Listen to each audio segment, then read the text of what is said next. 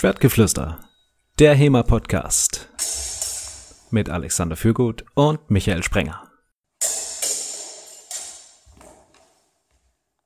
Schwertgeflüster Folge 23. Gibt es überhaupt deutsche historische Fechter? Aber bevor wir in das Thema einsteigen, gibt es noch zwei viel wichtigere Dinge, die wir vorher klären müssen. Das erste, das ist an dieser Stelle, wenn wir äh, uns Musik für Geld holen würden, müsste man jetzt so Trauermusik einspielen. Die Dresdner Fechtschule wurde letzte Woche abgesagt. Tausende, wenn nicht sogar Dutzende Fechter werden sehr enttäuscht sein, dass sie dieses Jahr nicht nochmal auf ein großes HEMA-Turnier kommen können. Jetzt war das ja so, dass das eigentlich, äh, der ganze Podcast ja eine Dauerwerbesendung für die Fechtschule war. Und es ist ja abgesagt worden. Michael, machst du überhaupt mit mir weiter? Ähm, also ich habe mich jetzt einfach neu orientiert und ähm, ja, jetzt ziehen wir das einfach durch, um reich und berühmt zu werden. Dann bleibt halt nichts anderes übrig. Ja, okay. Also damit kann ich auch leben mit reinen materialistischen Werten. Äh, das freut mich, weil 23 wäre zwar eine schöne runde Zahl, um es zu beenden, aber äh, nee, wobei die 23 haben wir noch gar nicht aufgenommen. Also die hätten wir mindestens noch machen müssen, aber ich denke mal so, äh, die 1024 kann man auch anpeilen. Ja, absolut. Wie viel wären das dann? Warte, wenn wir es durchziehen würden mit jede, jede Woche wirklich eine Folge das gesamte Jahr über, das wären dann 1024 durch 52. Das wären ganz paar Jahre, so, ne? Ja, hattest du was vor in den nächsten 20 Jahren? Nö, also HEMA ist, wird wahrscheinlich jetzt die nächsten 20 Jahre mein Leben bestimmen. Ja, so soll es ja auch sein. Okay, schön, dass wir das so schnell klären konnten. Dann gibt's aber noch was Zweites, und zwar machen wir ja bekanntlich den besten deutschen HEMA-Podcast. Und HEMA steht dafür Historical European Martial Arts, im Deutschen auch als historisches Fechten bekannt. Und damit machen wir ja eigentlich auch den besten deutschen Fecht-Podcast, wenn man mal ehrlich ist. Jetzt gibt's aber zufälligerweise einen anderen deutschen Fecht-Podcast und der sieht das nicht ganz so. Michael, wer ist denn das? Ja, das ist mir aufgefallen beim Stöbern durch die deutsche Podcast-Landschaft, dass es zwei Fechter gibt, die einen Podcast machen. Soll es geben. Ähm, nämlich sind das Max Hartung und Matthias Sabo. Äh, das sind Säbelfechter, olympische Säbelfechter, die äh, einen äh, Podcast betreiben, nämlich mit Namen Demaskiert. Sie haben, glaube ich, ein bisschen vor uns angefangen, äh, sind jetzt bei Folge 40, uh, sind allerdings jetzt in die Sommerpause gegangen. Das heißt, wir können jetzt äh, ordentlich aufholen. Und ähm, wir haben natürlich gleich und äh, sie, äh, anders gesagt, sie kündigen ihre ihre Folgen immer an mit dem dem besten als besten deutschen Fecht Podcast und äh, da mussten wir natürlich intervenieren. Das heißt, äh, ich habe die, die beiden angeschrieben und gesagt, wir müssen unbedingt was zusammen machen. Und als Antwort kam, machen wir auf jeden Fall. Das heißt, in, es wird eine gemeinsame demaskiertes Schwertgeflüster Folge geben in den nächsten Wochen, wo wir ähm, zumindest erstmal auf ähm, verbaler Ebene das Ausfechten, wer hier den besten Fecht-Podcast hat. Aber ich denke, da wir, da wir Fechter sind, dass ich würde sagen, dabei wird's nicht bleiben. Das muss, das muss auch nochmal so richtig ausgefochten werden. Ja, der Max hat in einem Interview schon sehr leichtfertig gesagt, ähm, wir könnten ja dann irgendwie Säbel gegen Hellebarde machen. Und ich meine, darauf würde ich mich schon einlassen. Also das können wir schon machen. Ja, also kommt noch drauf an, wer die Hellebarde kriegt, aber ähm, äh, wenn wir die benutzen können, könnte ich damit auch gut leben, ja. Also man muss dazu sagen, die beiden sind ja Profis, also das ist ihr Beruf. Das heißt, wir können natürlich nicht einfach mit ähm, quasi deren Waffen fechten, weil da hätten wir ja gar keine Chance als Hobbysportler. Aber mit ungleichen Waffen, da könnte man schon was machen. Da könnte man was reichen, äh, reißen, ne? Ja, was nachreisen. Ja. ja, also ähm, an der Stelle auch noch sei gesagt, dass es total cool ist, dass die Jungs da so ganz locker ähm, auf uns auch ähm, zugegangen sind und ähm, mit uns da eine gemeinsame Folge machen werden und sich auch für diesen, für den HEMA-Bereich anscheinend ganz gut interessieren. Darüber hat auch die gesamte deutsche Nationalmannschaft der Säbelfechter schon äh, diskutiert in, in ihrer Folge 40.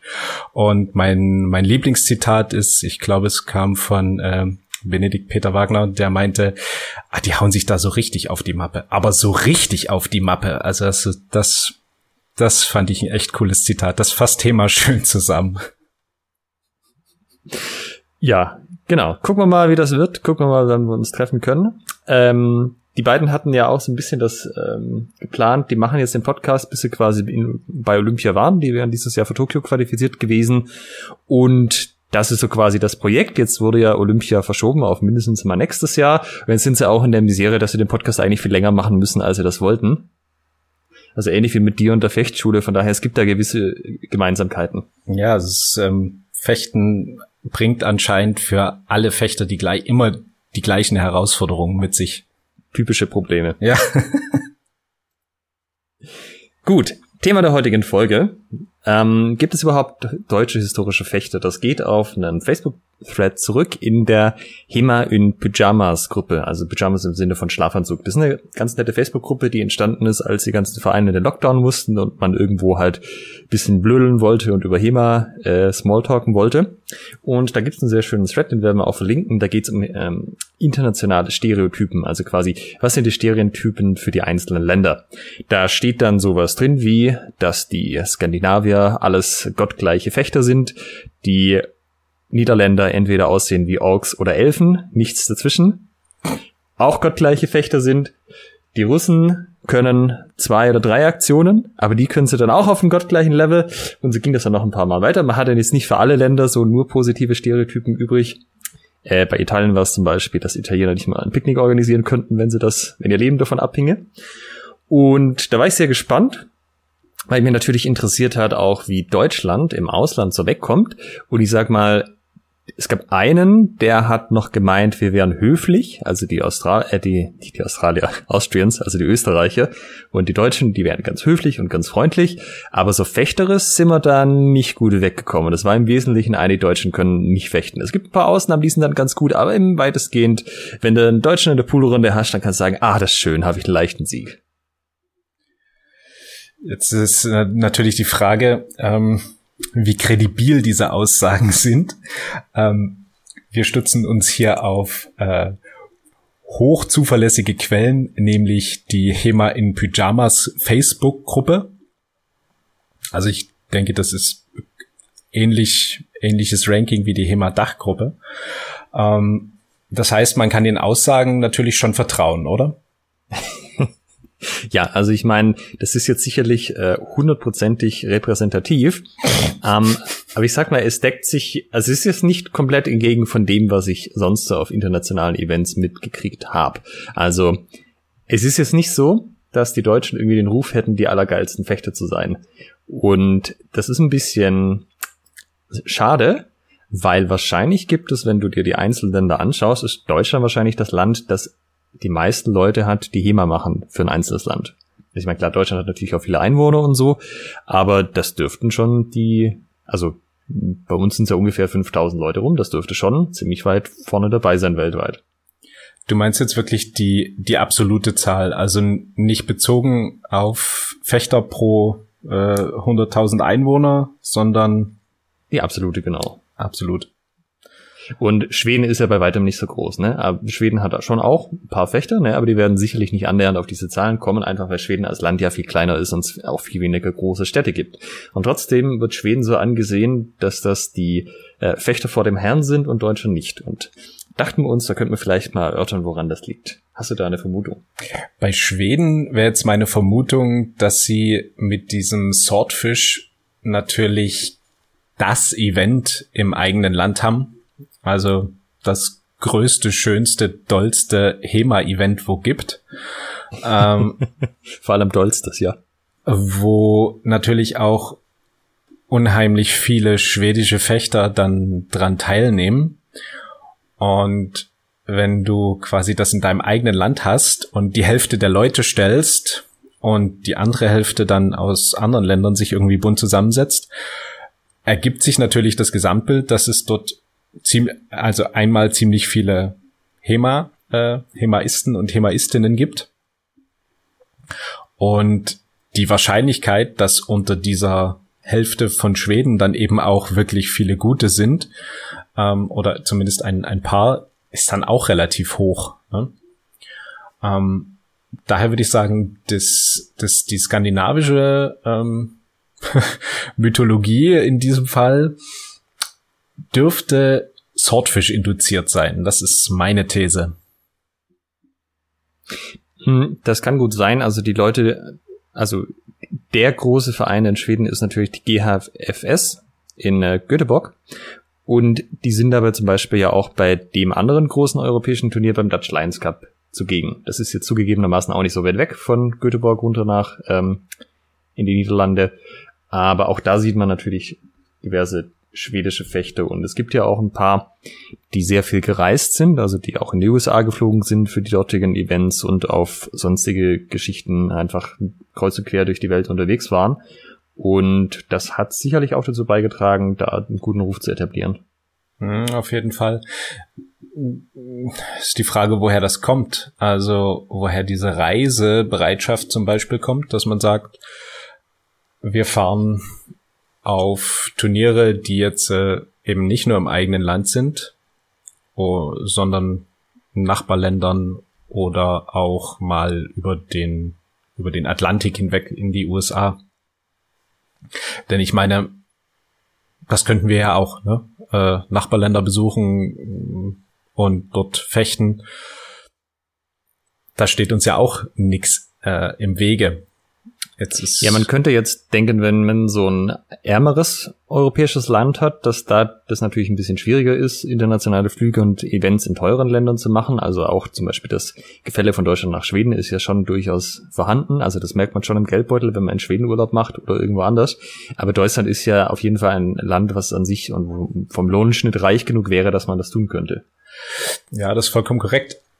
Ähm Jetzt ist es aber so, dass ich dir auch eine Menge osteuropäische Länder, wo ich jetzt sagen würde, dass dort das Lohngefälle ähm, ein bisschen nach unten hingeht, also dass die nicht so ein hohes Pro-Kopf-Einkommen haben wie deutsche Bundesbürger. Ähm, Beispiel jetzt Polen, Tschechien, Slowakei. Äh, da könnte ich Ungarn auch, ähm, könnte ich da jetzt auch Fechter nennen, die international bekannt sind und auf einem hohen Niveau fechten und internationale an internationalen äh, Veranstaltungen, sage ich mal, es müssen ja jetzt noch nicht mal nur Turniere sein, teilnehmen. Das, okay, ich glaube, das können, müssen wir kurz auftrennen, weil die eine Sache ist ja, wenn man selbstständig hinfliegt, also einfach, man ist ein regulärer Teilnehmer, geht auf irgendein Event, ähm, schrägstrich irgendein Turnier. Und dann gibt's ja noch die Variante, dass man als Trainer eingeladen wird, wo ihm üblicherweise ja zumindest mal die Anreise bezahlt wird, was natürlich die Sachen äh, erschwinglicher macht und möglicher. Ja, das stimmt natürlich.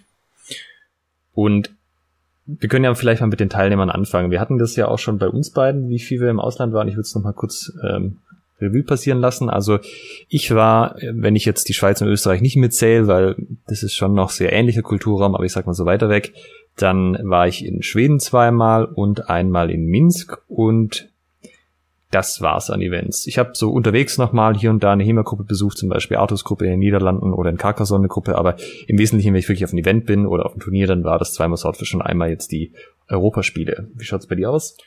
Ähm, also als Event-Teilnehmer, ohne jetzt überall an einem Turnier teil äh, zu nehmen, also wirklich als, als Fechter teilzunehmen.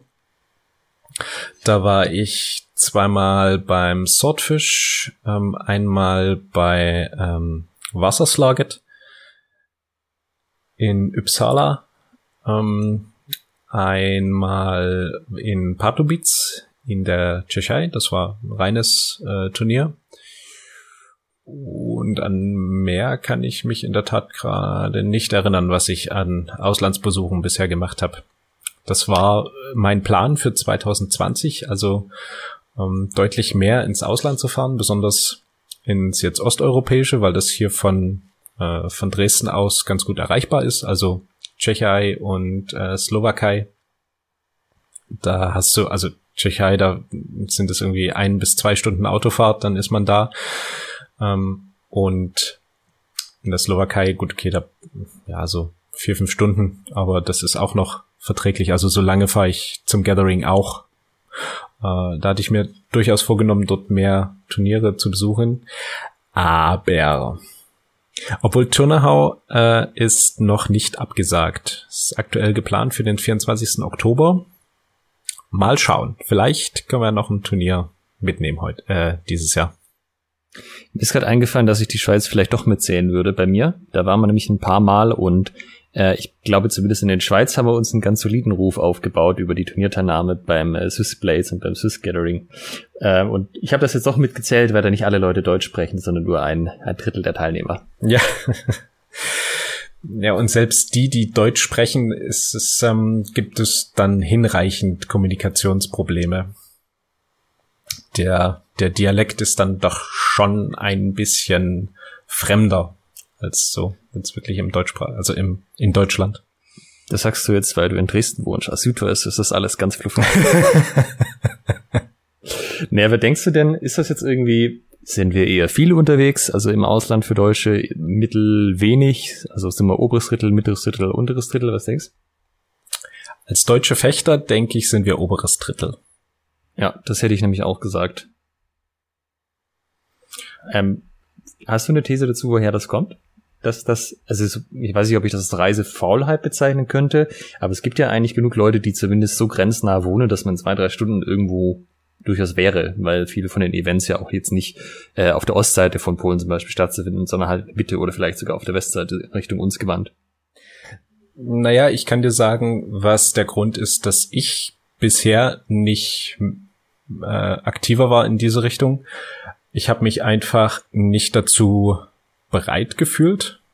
Also ich war der Meinung, bevor ich ins Ausland gehe, will ich erstmal ein paar deutsche Turniere gefochten haben und gucken, wie es sozusagen in meiner eigenen ähm, Insel, wie ich da mich platziere, ähm, bevor ich ins Ausland gehe. Ich weiß nicht, ob das so eine typisch deutsche Herangehensweise ist, so einen Schritt nach dem anderen und erstmal hier eine Basis schaffen denn wenn ich drüber nachdenke, ist es eigentlich Blödsinn. Also niemand verbietet mir, direkt ins Ausland zu gehen, an einem Turnier teilzunehmen.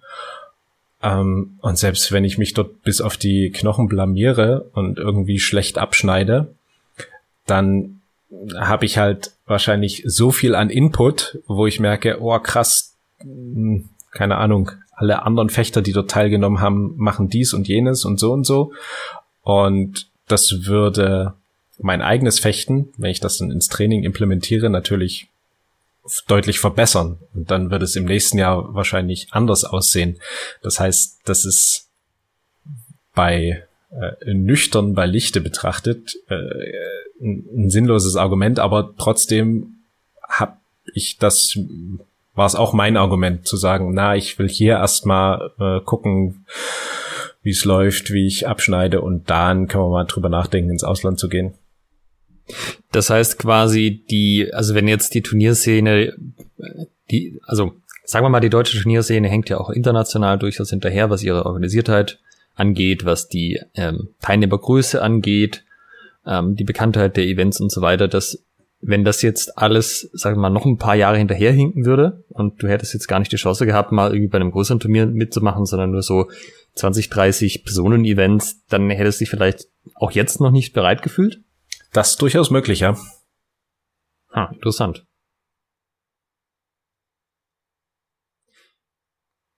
Man hätte jetzt aber ja nicht auf, nur auf Turniere fahren müssen. Es gibt ja auch nicht Turnier-Events im Ausland. Da würde diese Logik ja eigentlich nicht so richtig anwendbar sein, oder? Ja, das, da gebe ich dir recht. Warum, warum habe ich das nicht gemacht? Ähm, ich habe vielleicht den den Sinn nicht so dahin gesehen. Also ich dachte mir, hm, was soll das bringen, jetzt ins Ausland zu fahren? Ähm, wahrscheinlich die, genau die gleiche Denkweise. Ich mhm. habe ja hier noch nicht mal alles gesehen, äh, was und außerdem, was soll mir, was soll mir jemand, also was sollen mir nicht deutsche historische Fechter übers historische Fechten beibringen? Also mal im Ernst, ne? Am besten noch über deutsche Langschwertquellen. Okay. Gut, also das wäre quasi ein Grund, dass die Leute sich vielleicht nicht bereit fühlen, sagen, dass es irgendwie, nee, ich will erst mal gucken, was es in Deutschland gibt und wenn ich da dann mich satt gefochten habe, dann gucke ich mal ins weitergehende europäische Ausland weiter. Ja. Und wie sieht das dann mit der anderen Variante aus? Also wenn man als Trainer eingeladen wird, ähm, ich bin gerade überlegen, gibt es denn irgendwie so bekannte deutsche Trainer, die regelmäßig auf internationalen Events unterrichten? Das wollte ich auch gerade sagen. ähm, da wird's ja schon ein bisschen dünn. Also ich äh, glaube Björn, ähm, wenn es um Meier-Geschichten geht, wird da sehr gerne gebucht. Äh, beziehungsweise jetzt Björn und Amelie. Ja, das ist aber auch ja eher was, was in den letzten Jahren so kam, oder? Das ist richtig. Ähm, davor ähm, unsere, ich sag mal, die HEMA-Urgesteine, ähm, also zum Beispiel auch der, der Jens-Peter Kleinau, der, glaube ich, äh, auch im internationalen Rahmen vertreten ist und äh, viel gemacht hat. Ohne dass ich jetzt konkret was äh, benennen könnte, aber das ist jetzt die, äh, wie soll ich sagen, das, das Gefühl, was ich gerade habe, ähm, das, das Hören sagen dass er da schon sehr, sehr aktiv war. Ähm, Roland Watzecker wahrscheinlich noch. Ja, der war ja auch absolut. durchaus ein paar Mal unterwegs. Ähm, ich weiß nicht, wie es mit dem der Alex und der Hans von von Ox, ähm, wie viel die international gemacht haben. Ich könnte es mir bei den beiden aber auch auf jeden Fall vorstellen. Ja, das ist gut möglich. Ja, dann wird es aber langsam schon schwierig. Habe ich den Eindruck. Also, ich meine, ich weiß von Einzelnen zum Beispiel auch, dass Herbert Schmidt von Ars Gladi mal auf Malta war und da einen Workshop gegeben hat im schweren Buckler. Aber so irgendwie wie so Leute jetzt wie äh, Martin Fabian, die jetzt halt alle Nase lang auf irgendwelche Events eingeladen werden und schon ähm, die meisten ablehnen müssen, weil sie so viele Anfragen kriegen, oder halt mal wirklich alle zwei Monate irgendwo international auf einem Event als Trainer angefragt werden, haben wir nicht so viele irgendwie. Ich glaube, das ähm, liegt daran, dass Deutsche und alles außer Deutsche unterschiedliche Fokusse haben. Ähm, die, äh, also alles außerhalb Deutschlands ist, glaube ich, sehr turnieraffin. Das könnte ich mir vorstellen, dass da Trainer eingeladen werden, wo man sich sagt, das bringt mir dann auch was für wettbewerbsorientiertes äh, Fechten. Von denen, die wir jetzt aufgezählt haben, ist Björn ja eigentlich der Einzige, der regelmäßig an Turnieren teilnimmt. Und ich würde das jetzt aber vielleicht auch nicht an seinen Fokus bezeichnen. Äh, ja. Aber äh, ja, dennoch äh, könnte ich mir dann vorstellen, dass das ein Grund ist, dass man nicht unbedingt auf, ähm, auf Deutsche zurückgreift, wenn es darum geht, irgendwie ähm, da Seminare irgendwie zu organisieren.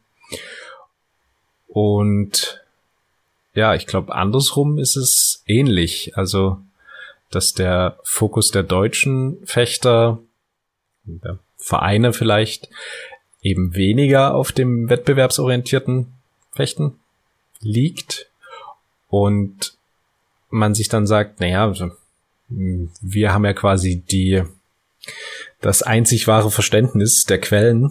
Ähm, was, was wollen wir uns da jetzt jemanden einladen, der noch nicht mal Deutsch als Muttersprache hat und äh, mit einer englischen Übersetzung einer Quelle arbeitet und so weiter und so fort.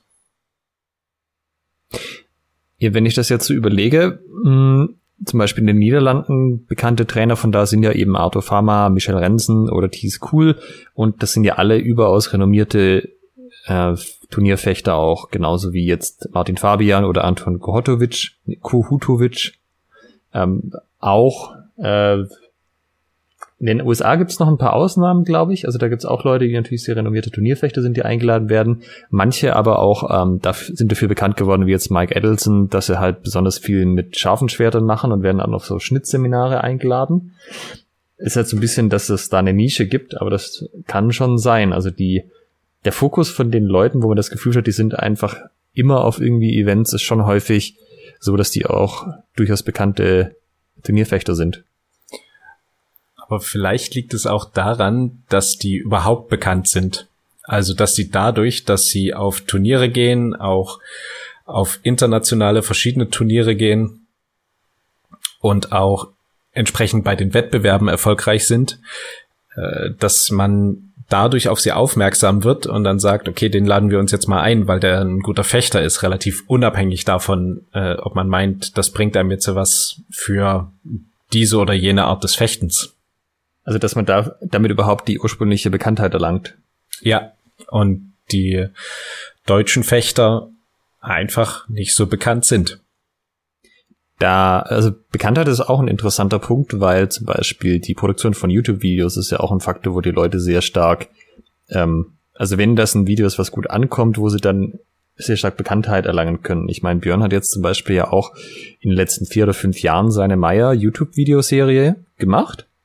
Und Martin Fabian und Anton Kohutovic haben ja auch ihre legendären ähm, Sparring-Videos oder Zonhau-Videos gemacht, die ja in der Zeit, als sie rauskamen, ziemlich, ziemlich steil gingen, weil es halt eine andere Art zu fechten war. Und ja, vielleicht ist auch das ein Faktor. Ich meine, da wäre ja bei uns, das hatten wir in der äh, Rückblicksfolge, eigentlich Gladiator ist ja der Ansprechpartner schlechthin, also Sven Baumgarten mit seinem, äh, also mit dem Video auf der Burg damals im Nebel und so.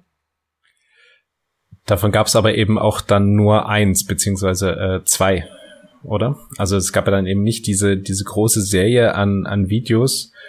Ähm, nee, sie haben am Anfang halt welche gemacht und dann ging es irgendwann nicht weiter, zumindest nicht auf YouTube. Ja. Äh, die Community ähm, lechzt dann, glaube ich, nach mehr. Das heißt, wenn du dort gelten möchtest, musst du wahrscheinlich erstmal über eine längere Zeit Content generieren. So wie Björn das jetzt zum Beispiel macht. Es ist natürlich auch so, wenn du, selbst wenn du Lehrvideos machst, überlegst du dir als Deutscher schon, mache ich die jetzt auf Deutsch oder mache ich die auf Englisch? Weil es, Deutschland ist ja bei weitem groß genug und hat genug historische Schwächter, dass es da eine eigene Szene gibt, einen eigenen großen Markt gibt. Und ich glaube, die Frage stellt sich nicht, wenn du irgendwo in Slowenien sitzt, dann ist es halt automatisch so, vor allem jetzt in der Situation vor fünf Jahren, naja, natürlich mache ich das auf Englisch, dann sieht das ja keine Sau. Und ich glaube auch, das ist vielleicht ein Punkt, dass halt dieses, ähm, es wird nicht alles gleich auf Englisch gemacht und dann bleibt es halt so ein bisschen in dieser deutschsprachigen europäischen Nische, aber kommt von da nicht so richtig raus. Das äh, ist ein interessanter Punkt, denn wenn ich jetzt ein YouTube-Video machen würde, da würde ich mir auch irgendwie ein bisschen komisch vorkommen, äh, das auf Englisch zu machen. Weil ich mir denke, ja, werden genug Deutsche sehen und ähm, ich hätte gar nicht so den, den internationalen Fokus mit, mit sowas, so dass ich mir vorstellen könnte, ein Problem könnte sein, dass wir einfach zu viele sind, dass äh, es in, in unserem Land einfach, ja, dass wir mit uns selbst schon zufrieden sind. Achso, du meinst, dass es gar nicht so viel Anreize zu gibt, sich international auszutauschen? Ja, genau. Hm, das ist interessant. Also es ist ja vor allem nicht so, dass bei uns die Mentalität vorherrscht, so, ja, wir wollen jetzt den restlichen Ländern erstmal zeigen, wie wir, wie wir fechtet, ne? Wir fahren jetzt überall durch die Welt und äh, rocken da die Turniere und dann können wir mal gucken, wie es in Deutschland abgeht, sondern ja, die Leute sind alle irgendwie durchaus zufrieden mit dem, was sie machen, habe ich den Eindruck. Das, was du gerade gesagt hast, ist ziemlich sinnbildlich äh, für die deutsche Fechterszene das eben nicht zu machen, durch die Welt zu fahren und die Turniere zu rocken. Das hatten wir auch, glaube ich, in einer Folge schon mal diskutiert. Ich bin der Meinung, dass wir uns da sehr äh, selber irgendwie im Weg stehen, äh, irgendwie versuchen mit zugebundenen Schnürsenkeln da loszurennen, weil wir sagen, weil wir irgendwie, zumindest kam es mir so vor, bis vor ein paar Jahren noch, das ganze Turnierwesen arg verteufelt haben. Das ist ja immer noch so. Also die, diese ewigen Diskussionen, dass das Turnierwesen an sich dafür sorgt, dass dann die Kunst komplett untergeht und HEMA zerstört wird, ist ja immer noch was, was von Leuten, also ich sag mal, die, die Oldschool-Riege immer noch befeuert wird. Wenn wir das Thema jetzt gerade mal haben, ist es denn so? Also ist denn diese Angst berechtigt? Machen wir dann vielleicht alles richtig, wenn wir sagen, oh, wir versuchen da uns turniermäßig so weit wie möglich eben so gut es geht noch zurückzuhalten? Naja, was heißt richtig? Also du siehst ja durchaus bei einigen Ländern schon, dass die natürlich starke Einflüsse auch aus dem Sportfechten haben. Also zum Beispiel dieses ähm, Hin- und Herhüpfen, was zum Beispiel in Polen relativ üblich ist. Ähm, aber wenn du natürlich sagst, äh, Turniere finden wir generell doof. Also ich glaube, es kommt ein bisschen auf die Mentalität an, mit der du da reingehst, weil du kannst sagen, naja, Tiere, Turniere sind ein ganz wunderbares Mittel, besser zu werden, weil das sind Leute, die wehren sich, ähm, die schenken mir sozusagen nichts und ich habe wirklich mein ganzes Können aufbieten, um dann diese Leute zu schlagen. Das ist ja eine wunderbare Übungssituation. Du kannst natürlich argumentieren, ob das, wenn du sagst, na, Turniere ist das einzige Ziel, worauf wir hintrainieren, alles andere interessiert mich nicht, ich mache nix, was irgendwie in den Quellen steht, aber nichts mit Turnieren nützlich ist, dass dann vielleicht ein bisschen am Ziel vorbeigeschossen bist. Aber das ist ja auch nur ein Bruchteil von den Leuten, die überhaupt Turniere fechten in Deutschland, die das so sieht. Die meisten sind, sehen das halt als ähm, Übungsgelegenheit oder einfach als spaßige Aktivität, würde ich jetzt mal behaupten. Naja, ich würde sagen, in den letzten ein, zwei Jahren ist auch ein zunehmender Wettbewerbscharakter dabei. Also das lässt sich nicht verleugnen, dass Leute sagen, ich will einfach auch Erfolg haben auf Turnieren. Was legitim naja, ist. Du, genau, aber wenn du das jetzt so formulierst, klingt das fast so, als würde sich das irgendwie ausschließen, sinnvoll mit den Quellen zu arbeiten und es sind gutes Thema zu machen und Turniere zu machen. Und es gibt ja auch durchaus Leute, die das glauben in Deutschland, dass es so wäre, aber das ist halt kompletter Blödsinn. Warum aus meiner Sicht. Kannst du das noch ein bisschen erläutern, warum das aus deiner Sicht äh, Blödsinn ist? Äh, das könnte ich jetzt, aber auf der anderen Seite, die, äh, die ich nenne es mal Kritiker in Anführungszeichen, äh, hauen da auch gerne mal so polemische Sprüche aus, die nicht weiter erläutert werden. Jetzt könnte ich sagen, aha, das kriegt er jetzt zurück. nee, aber tatsächlich, wenn du dir jetzt überlegst, ähm, ich habe eine Situation, da, mein Gegner macht einen Oberhau auf mich und ich mache einen 1A Zornhauer so gut wie der auch nur irgendwie sein kann, schütze mich selbst, treffe ihn dabei, er hat keine Chance zum Folgeangriff, alles tut die. Und macht das jetzt einen Unterschied, ob ich das im Sparring mache, ob ich das mit viel Ausrüstung oder mit wenig Ausrüstung mache? Nee, weil die Körpermechanik ist immer die gleiche. Ich kann das immer auf die gleiche Art machen. Nur, dass, wenn ich das mit Ausrüstung mache auf dem Turnier, dann kann ich mir sicher sein, der andere hat sich nicht extra für mich zurückgehalten, sondern der hat das selber so gut gemacht, wie er konnte. Und wenn ich es dann trotzdem durchkriege, dann ist das offen, das ist das ein Zeichen dafür, dass mein Zornhauer offensichtlich schon ganz gut ist. Was ich schon verändern kann, sind so taktische Überlegungen. Also das hängt natürlich dann vom Regelwerk ab. So schlage ich ihm auf die Hände, schlage ich ihm zu Beinen, mache ich das, ja oder nein. Und das ist schon so, das kann sich natürlich ändern. Auch da macht man vielleicht was, was man ähm, also im echten Kampf nicht machen würde. Aber die wenigsten bauen ja ihr komplettes, ihr komplette Herangehensweise im Fechten um so Turnierspielereien auf, sondern die meisten haben eine sehr starke Basis eben mit historischen Techniken. Also, aber auch das Geißeln und die Zecke auf die Hände sind ja auch historische Techniken, nur mal so nebenbei. Und ja, versuchen die halt durchzukriegen und ob ich jetzt im Turnier einen Zonha mache oder in irgendeiner anderen Situation, äh, der einzige Unterschied ist, dass im Turnier nochmal schwieriger ist und das nochmal als Übungssituation anspruchsvoller ist. Ja. Ähm, Paul Becker hat mal ähm, schön gesagt, ähm, ein guter Fechter kann sich an die Situation anpassen. Also da spielt es keine Rolle, ob du in einem Turnier bist, ob du ähm, komplett bloßfichst ohne ohne Waffen. Also wenn du wenn du wirklich ein richtig guter Fechter bist, dann ist die Situation egal und dann dann kannst du quasi entsprechend der Situation, also im Turnier vielleicht, um eben dann einen Punkt zu machen und ähm, bloß um was auch immer in unserem Kontext ja wahrscheinlich um bestimmte Art des, des Fechtens zu üben, kannst du dich immer ausgezeichnet äh, anpassen. Und es ist ja, sorry. Nee, ja.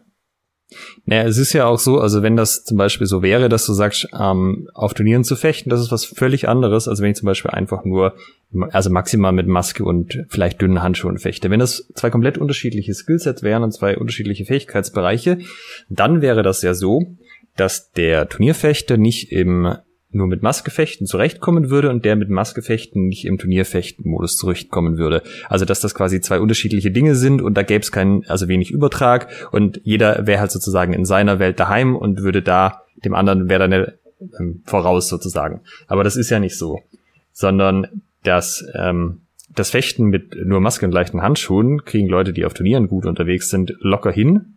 Also, also, das ist überhaupt kein Problem, aber umgekehrt halt schon, dass du halt nicht, wenn du das noch nie gemacht hast vorher, äh, dir dann die ganze Ausrüstung anziehst und dann mit der Intensität irgendwie zurechtkommst. Und das sagt mir halt, dass das nicht zwei verschiedene Skillsets sind, sondern dass dieses äh, lockere Fechten, dass dieses gemütliche Fechten als Fähigkeit voll in dem Fähigkeitsbereich des mit viel mehr Intensität fechten, mit mehr Ausrüstung fechten integriert ist. Ja, absolut. Da würde ich dir zustimmen. Ähm, und wenn wir gerade beim Thema sind, möchte ich hier noch mal eine zweite Tangente aufmachen. Und zwar, äh, es ist ein bisschen absurd, weil ähm, also teilweise die gleichen Leute, die sich drüber aufregen, dass äh, Turniere ja quasi HEMA kaputt machen würden, haben überhaupt kein Problem damit, andere Teile von Quellen außen vor zu lassen. Zum Beispiel, typisches Beispiel ist dafür das Ringen. Ja, so ein, ah nee, das Ringen ist zu gefährlich, da, da tun sich die Leute weh und die wollen ja eigentlich nicht ringen, die wollen ja mit dem Schwert was machen und dann wird es einfach weggelassen. Und das finde ich viel absurder und viel äh, die Kunst zerstörender, weil zum Beispiel im Danzig das Kapitel übers Ringen, also, also alle Teile Armringen, Leibringen und Schwert nehmen. Äh, das ist mindestens so lang, wenn nicht länger wie der Zweicher-Kapitel und das ist das längste Kapitel in dieser ganzen, in diesem ganzen Langschwertteil. Und das ist aber kein Problem, ne? Das kann man weglassen. Das ist ja was, ah, nee, die Leute wollen das nicht und so. Wir haben ja keine Matten und ah, so richtig gut kann das auch nicht. Kein Problem. Das, das schützt die Kunst, das erhält die Kunst. Aber wenn du dann auf einem Turnier mit mehr Ausrüstung fechtest, da, da ist alles zerstört. Wir wissen ja, alle Kunst kommt von dem Ring. Ja, also dass das jetzt gerade mit Corona natürlich schwierig ist, das ist geschenkt, ja, aber bitte jeder deutsche HEMA-Verein sollte Ringen trainieren, der was auf sich hält. Äh, natürlich nur bei den Waffen, wo das relevant ist. Wenn er Säbel macht, ist das nicht relevant, aber die meisten machen, wie wir wissen, ja Schwert. Warum ist es beim Säbel nicht relevant? Ähm, soweit ich weiß, ich habe mich mit den Quellen aber auch nicht beschäftigt, wird im Säbel explizit davon abgeraten, nicht ins Ringen zu gehen. Wohingegen man die Schwertquellen und vor allem auch das lange Messer ja zum Beispiel durchaus als so lesen kann mit, ja, das kann schon machen, wenn sich das ergibt. Mhm.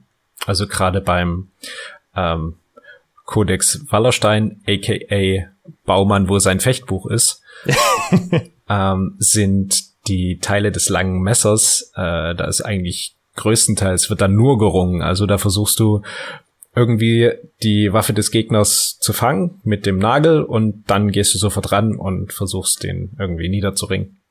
Das gleiche auch bei Fiore. Fiore ringt ja auch die ganze Zeit nur und Schwert nehmen und so weiter. Das ist ja auch noch ein viel größerer Anteil als in den deutschen Quellen. Also das, das gehört einfach dazu. Da wir ja das jetzt die Zielsetzung des Podcasts geändert haben und ähm, das machen, um reich und berühmt zu werden, kann ich unseren Hörern nur empfehlen, wenn ihr einen guten Workshop oder ein gutes Seminar zum Thema Ringen braucht, dann einfach den Alex oder mich buchen. Wir kommen gerne vorbei. Das ist sehr nett, aber ich glaube, das ist erst wieder nach Corona relevant. Ja, äh, wir haben es jetzt auch einen zeitlichen Horizont auf 20 Jahre gesetzt. Ach so, ja, stimmt. Also wenn er das mal in drei Jahren dran zurückerinnert. ja, aber wie ist es denn jetzt auch mit der Rolle von Deutschland in dem Rest der HEMA-Welt? Also zum Beispiel Polen ist ja so insofern wichtig, dass Spess aus Polen kommt und ohne Spess würde die heutige Ausrüstungslandschaft ja schon sehr anders aussehen. Und Spess hat ja viele von den Sachen mit, ähm, mit den Schweden zum Beispiel entwickelt oder eben den anderen Polen, wie jetzt bei der ehemals gelernten Fechtschule Gdansk, Fechtjacke.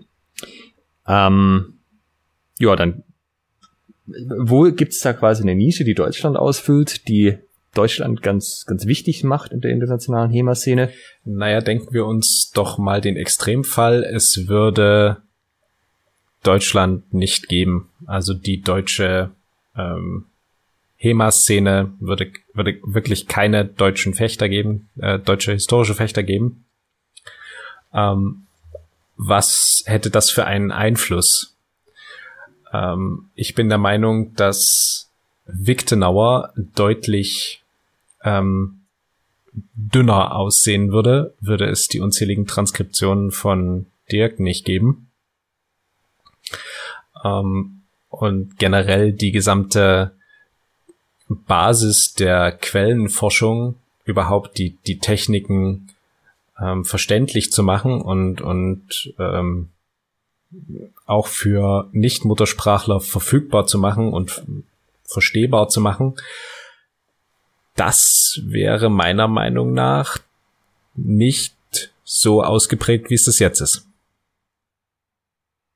Ja, da gebe ich dir recht. Das ist auf jeden Fall richtig. Hat halt Vorteile, wenn man die Sprache tatsächlich spricht, in der die Quelle geschrieben ist. Jetzt ist die Frage, ähm, was bringt uns das jetzt noch? Also das ist ja sicherlich etwas, was in den vergangenen 10 bis 20 Jahren, vielleicht noch ein bisschen länger, mh, hm, signifikant einen Einfluss hatte. Hat's das jetzt auch noch? Du meinst, weil jetzt die Arbeit quasi schon gemacht ja, ist? Jetzt kannst du, jetzt gibt's für allen, für alles Mögliche gibt's eine Übersetzung und es gibt YouTube-Videos und brauchst du da deutsche Quellenkundler noch zurzeit?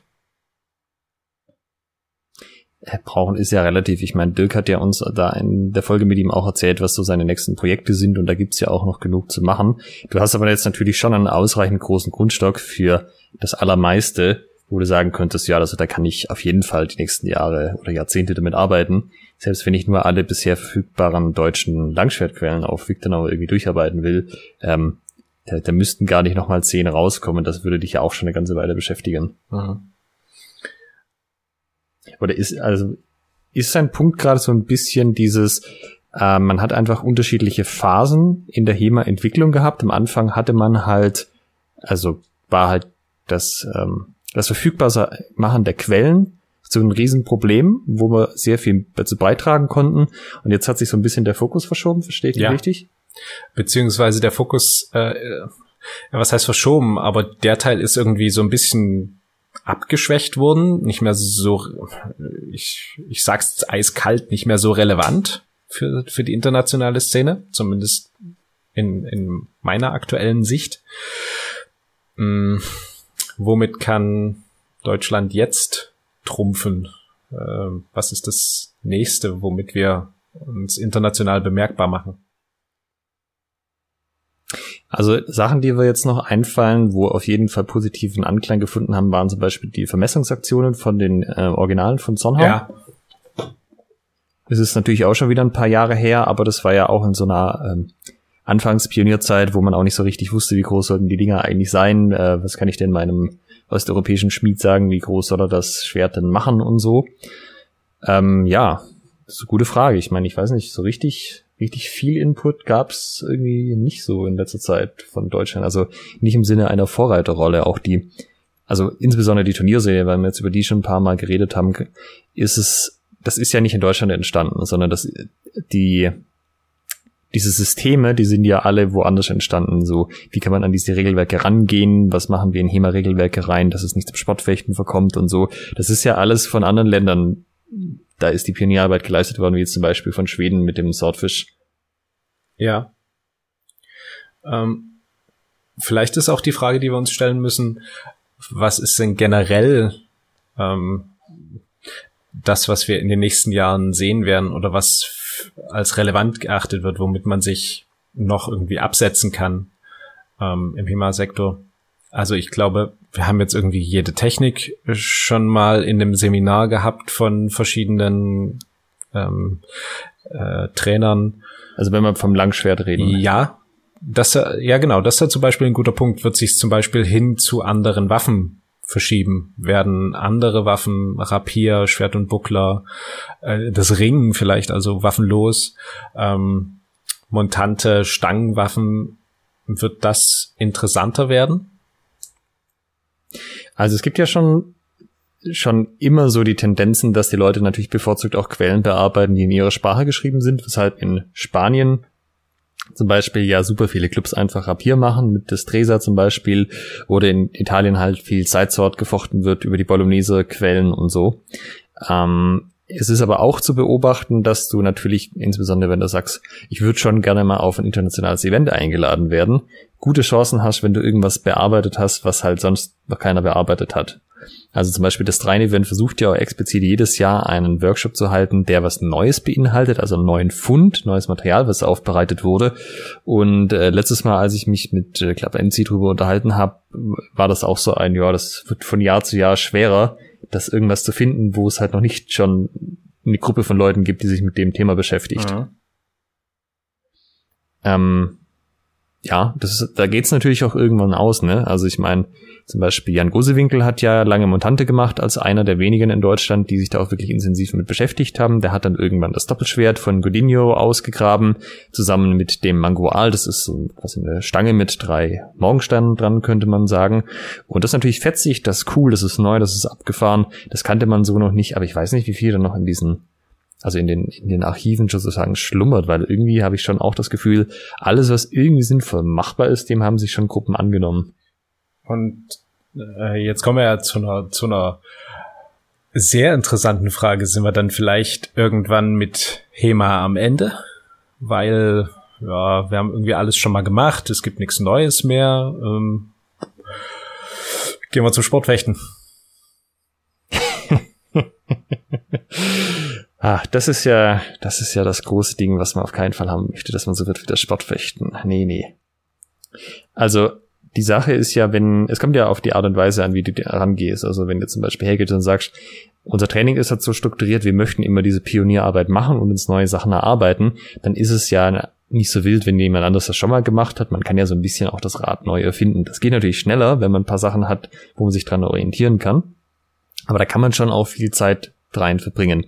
Wir müssen natürlich das noch weiter in die Zukunft projizieren und sagen, es gibt für alles YouTube-Videos, die in ziemlich guter Qualität gute Interpretationen haben zu irgendwie allen Waffengattungen, die ja nur in irgendeiner Form realistisch machbar sind, ähm, dann wäre das irgendwie nicht ähm, nicht nachhaltig, wenn du wenn das dein Ansatz wäre. Also wenn du immer diese Pionierarbeit leisten müsstest, weil dann dann wird's ja irgendwann ausgehen. Aber es spricht ja nichts dagegen, dass man die gleichen Dinge versucht, die man in allen anderen Kampfkünsten auch versucht, nämlich mit dem, was man hat, ähm, effizienter zu werden, das besser zu lernen, die Feinheiten der Körpermechanik rauszufinden, die Anwendung besser lernen. Ähm, das ist ja ein lebenslanger Prozess, egal was du machst. Und ich meine, der wird sicherlich nicht nicht wegfallen, der ist ja immer da. Das heißt, der Prozess der Professionalisierung des historischen Fechtens, könnte man das so bezeichnen?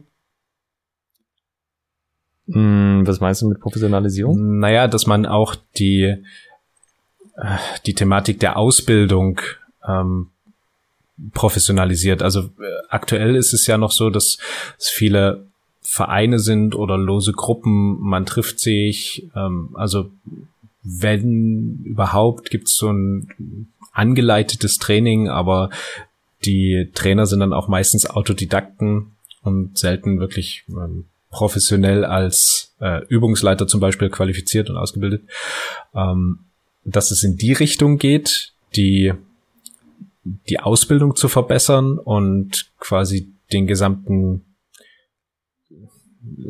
das Lernen des Erlernen des historischen Fechtens und und stetige Verbessern? Äh, sein kann das natürlich, aber das habe ich nicht gemeint, sondern du kannst dir ja vorstellen, nehmen wir mal an, ich würde irgendeinen chinesischen Kung-Fu-Stil machen und ich wäre der Letzte, der diesen Stil noch gelernt hat, bevor dann mein Meister das Zeitliche gesegnet hat. Und da kann ich ja auch mich auf irgendeine Berghütte begeben und da die nächsten zehn Jahre lang an mir feilen und versuchen, dem inneren Wesen dieses Stils auf die Schliche zu kommen. Davon wird das ja nicht professioneller, sondern ich kann mich ja trotzdem auf einer anderen Ebene einfach mit dem beschäftigen, was ich tue. Und aber natürlich, das, was du erzählt hast, kann natürlich auch sein. Ähm, Professionalisierung klingt ja für die meisten eher so glaube ich, nach, da rollt dann der Rubel. Ja, Professionalisierung heißt der Geld, also Leute ah, leben okay. davon, mehr Leute leben davon, ich muss Geld bezahlen.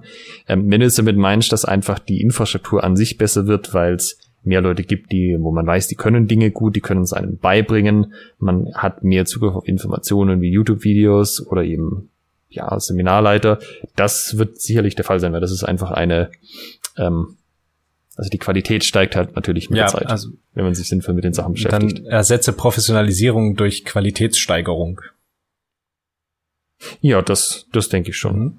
Oder wie siehst du das? Äh, auch. Ähm, also in der Hoffnung, dass die Trainerausbildung des Dachverbandes dann auch ähm, ins Rollen kommt, äh, hoffe ich auch, dass das auch nochmal einen signifikanten Einfluss hat auf die, auf die deutsche Szene. Dass man so ein bisschen einheitliche Ausbildungsstandards hat, die natürlich nicht so sein sollen im Sinne von, äh, ihr macht jetzt bitte schön alles das Gleiche und es gibt keine, keine individuellen Trainings mehr. Aber dass alle auch ähm, vielleicht eine, eine gleiche Sprache sprechen und meiner Meinung nach ist es gut, wenn man sehr viel sich Autodidakt aneignet, aber als zusätzlichen, ähm, als etwas, was, was zusätzlich nochmal so richtig was bringt, ist dann so eine, so eine Ausbildung, finde ich, immer nochmal äh, Gold wert. Also, auch wenn, wenn viele die machen, wenn man sich dann auf einem einheitlichen Level irgendwie unterhalten kann, wenn man nicht erstmal abklären muss, versteht der andere mich überhaupt, wenn ich von diesen oder jenen Sachen rede. Ja, eine Qualitätssteigerung, so würde ich das auch bezeichnen. Wenn du das gerade erwähnst, wir haben ja in der DDF-Folge das kurz angeschnitten, dass die Trainerausbildung bisher noch nicht stattgefunden hat. Ich wurde hinterher darauf angesprochen, dass man da ja schon noch mal ein bisschen kritischer hätte sein können. So, wie sieht das eigentlich aus mit dem DDHF? Ja, Trainerausbildung, was geht da so voran? Aber ähm, derjenige, der uns das erzählen kann, war ja nicht drin, weil ja keiner von uns im der, der Vorsitzende der Bildungs AG ist und so. Ich denke, wir werden dann mal, wenn die tatsächlich irgendwann mal so weit ist, dass man sie durchführen kann, auch mit Corona-Situation und so weiter, den dann aktuellen Bildungsvorsitzenden mal in den Podcast holen und da mal nochmal auf den Zahn fühlen, was jetzt wirklich bei rausgekommen Absolut, ist. Absolut, den, den Vize-Bildung, den Phoebe ausquetschen. Ich dachte Bifi. Bildungsvize, das ist auch schön, ja, stimmt.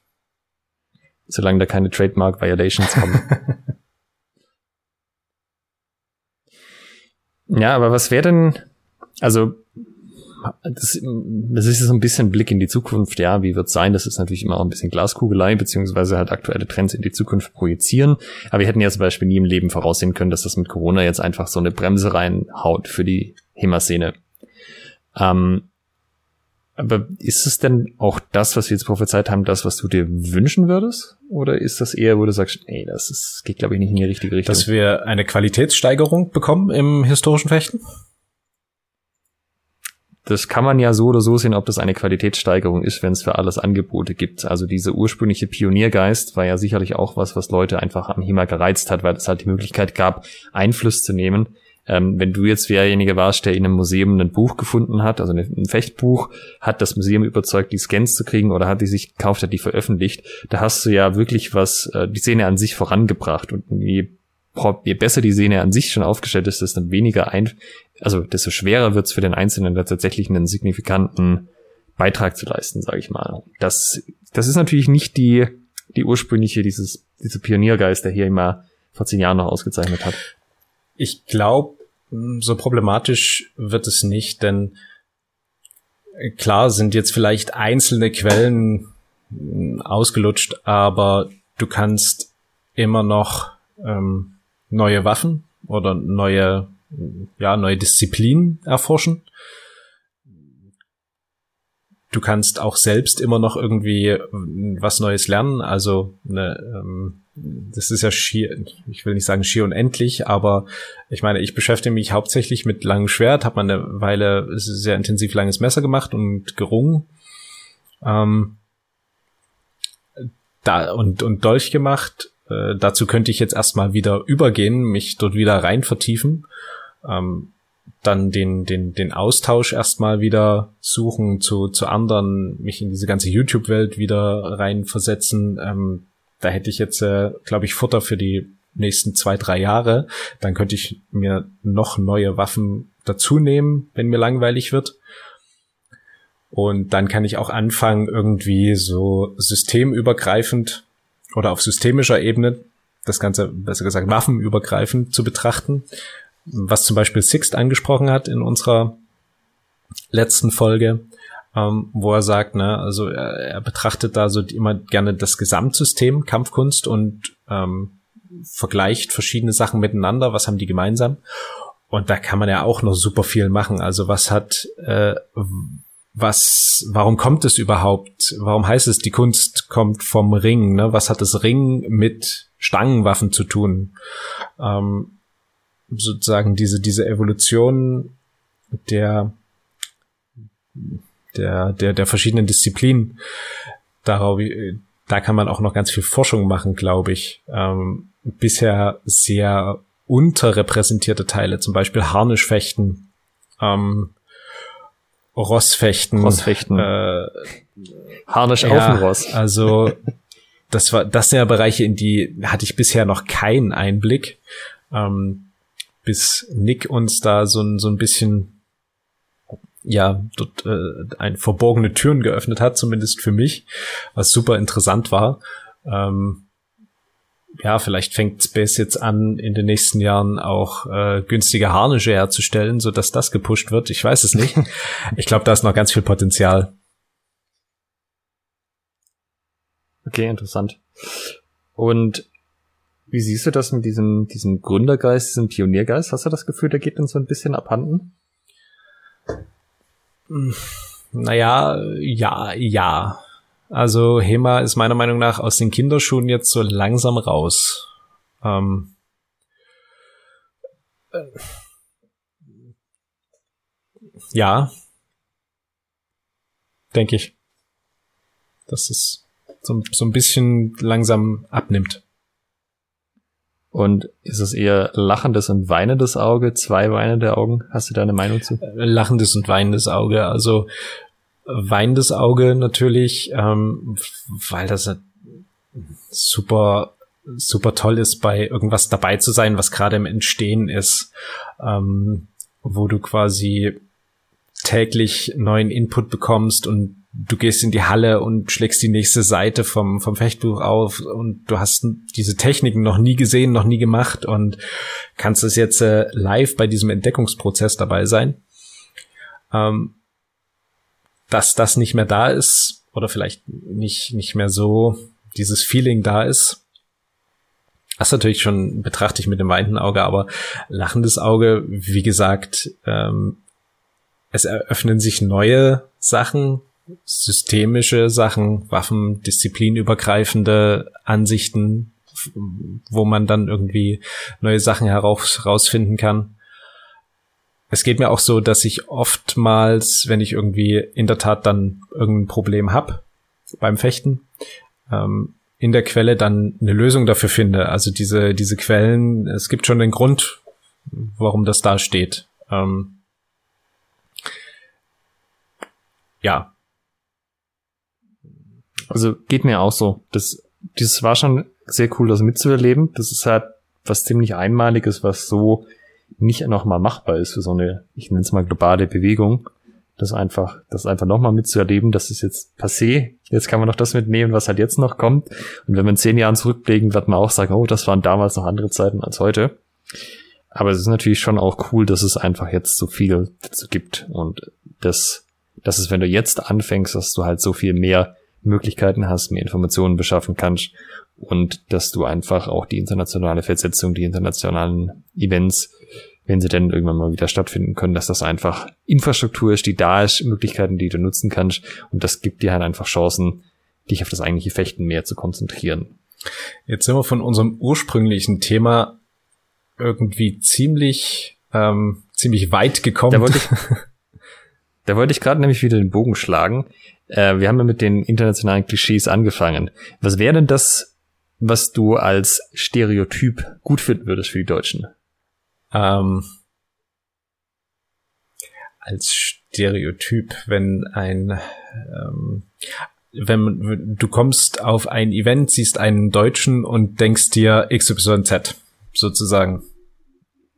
Oder sagen wir mal eine Gruppe von Deutschen, bei Einzelnen ist ja immer schwierig, also eine Gruppe von Deutschen so, oh, die sind sicherlich X. Die sind sicherlich gut im Bier trinken. da bin ich raus, da bin ich sowas mal raus. Ähm, nein, ähm, die sind sicherlich sehr vielfältig in ihren Techniken. Äh, die können sich sicherlich sehr gut adaptieren also die können sicherlich mehr als nur einen Oberhau mit perfektem Timing, sondern die können sicherlich alle fünf Meisterheuer mit perfektem Timing und ähm, auch wenn sie vielleicht jetzt nicht die, die Swordfish-Gewinner werden, was ich bezweifle, denn ähm, ich denke, irgendwann wird es dazu kommen, dass es auch mal von das Podium da von, von Deutschen besetzt wird. Bei den Frauen haben wir es ja schon geschafft. Ähm, äh, bei den Frauen haben wir es Swordfish Frauen hat die Carla, glaube ich, äh, den, ah, stimmt, Carla. Ja, ja. den dritten Mal geholt Carla bei, Mann. beim, äh, beim Swordfish. Ja, sorry, ich habe dich unterbrochen, stimmt. Und ähm, ja, ich denke, wenn ein, ein, ein, äh, ein, ein, ein Stereotyp, dass, dass die Deutschen halt unglaublich, dass sie wirklich alles können, ne? dass sie alles gut können ähm, und sehr, sehr vielfältig sind. Also sich nicht auf eine Technik einschießen und dann ähm, alles eben mit einer, einer Sache stumpf niedermähen, sondern dass sie eben durch ihre Vielfalt und Diversität äh, auch bei den Techniken punkten können.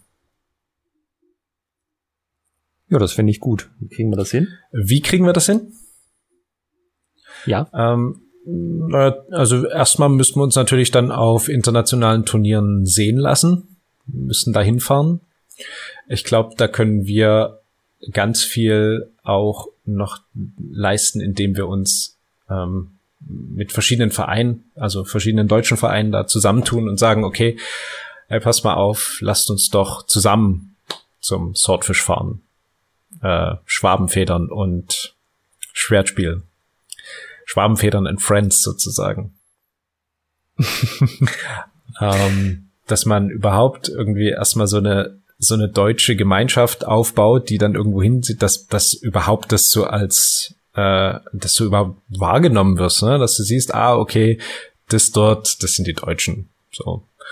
Und ja, bezüglich der, der, der Vielfalt, ich denke, ähm, da können wir, können wir noch viel machen an, an Training, aber ich denke, wir, wir sind da auf einem guten Weg.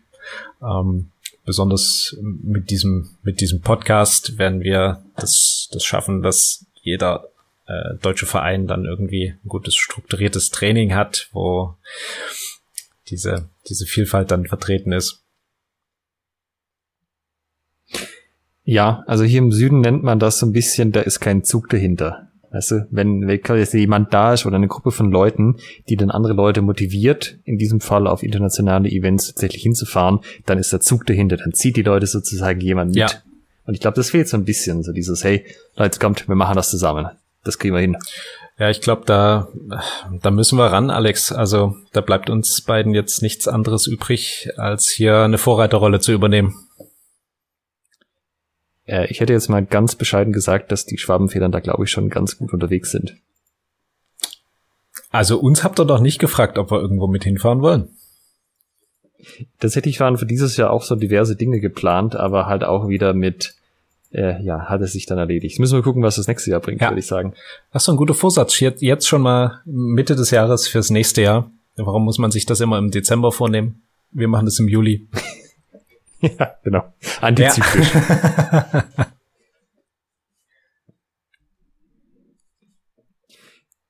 ja, gut, aber dann haben wir ja eigentlich den Weg nach vorne.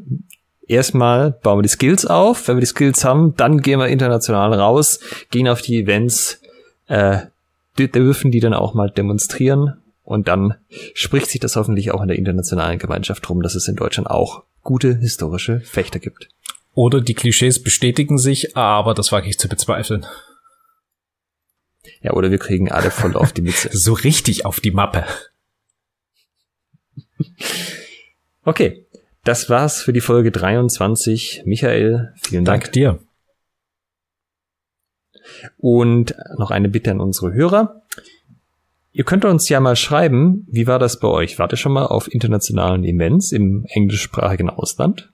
Schreibt uns, warum oder was euch bisher davon abgehalten hat. Würde uns sehr interessieren. E-Mail-Adresse wie immer post.schwertgeflüster.de oder via facebook.com slash schwertgeflüster und Schwertgeflüster da mit UE.